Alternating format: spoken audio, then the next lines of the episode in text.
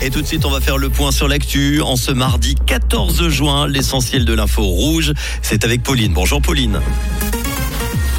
Bonjour à tous. Le Conseil des États refuse une réduction des taxes sur l'essence et le chauffage. Trois terroristes présumés ont été arrêtés en Suisse et un ciel voilé cet après-midi. Énergie, le Conseil des États refuse une réduction des taxes sur l'essence et le chauffage. L'augmentation de ces prix a été longuement discutée hier en session extraordinaire. Malgré tout, les sénateurs ont rejeté quatre motions, dont une prévoyant une réduction de l'impôt sur les huiles minérales. Le conflit en Ukraine a entraîné une augmentation rapide et forte des prix des carburants et combustibles. En moyenne, le plein à la pompe est environ 30 francs plus cher actuellement. Trois terroristes présumés ont été arrêtés en Suisse. Ces personnes ont été interpellées hier soir parce qu'elles sont soupçonnées de soutenir l'État islamique ou d'y participer. L'opération s'est déroulée conjointement dans plusieurs cantons, mais également en Allemagne, comme l'a précisé aujourd'hui le ministère public de la Confédération. Les trois personnes interpellées dans le pays sont deux Suisses de 20 et 26 ans ainsi qu'un mineur.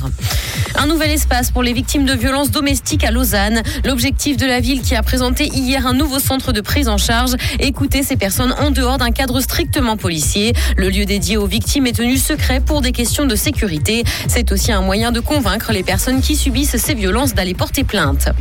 Dans l'actualité internationale, guerre en Ukraine, le dernier pont de Severodonetsk a été détruit. Il semble désormais très difficile d'organiser de nouvelles évacuations de population. L'acheminement de matériel humanitaire devient également quasiment impossible. Si la plupart des habitants ont déjà pu quitter la ville, les derniers civils restants se trouvent désormais piégés alors que les combats sont intenses entre les armées russes et ukrainiennes. Streaming, Netflix confirme l'arrivée prochaine de la saison 2 de Squid Game. C'est ce qu'a annoncé la société américaine sur ses réseaux sociaux. De nouveaux personnages feront leur entrée dans cet univers. Si aucune date de sortie n'a été donnée pour l'instant, la série pourrait faire son grand retour en 2023 ou en 2024. En 12 jours, Squid Game était devenue la série Netflix la plus populaire de tous les temps.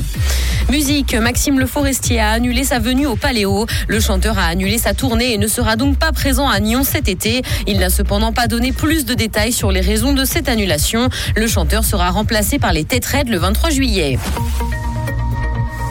Le ciel va se voiler progressivement dans le courant de l'après-midi. Côté température, le mercure affichera 27 degrés à Nyon et Yverdon, ainsi que 28 à Lausanne et Montreux. Bon après-midi.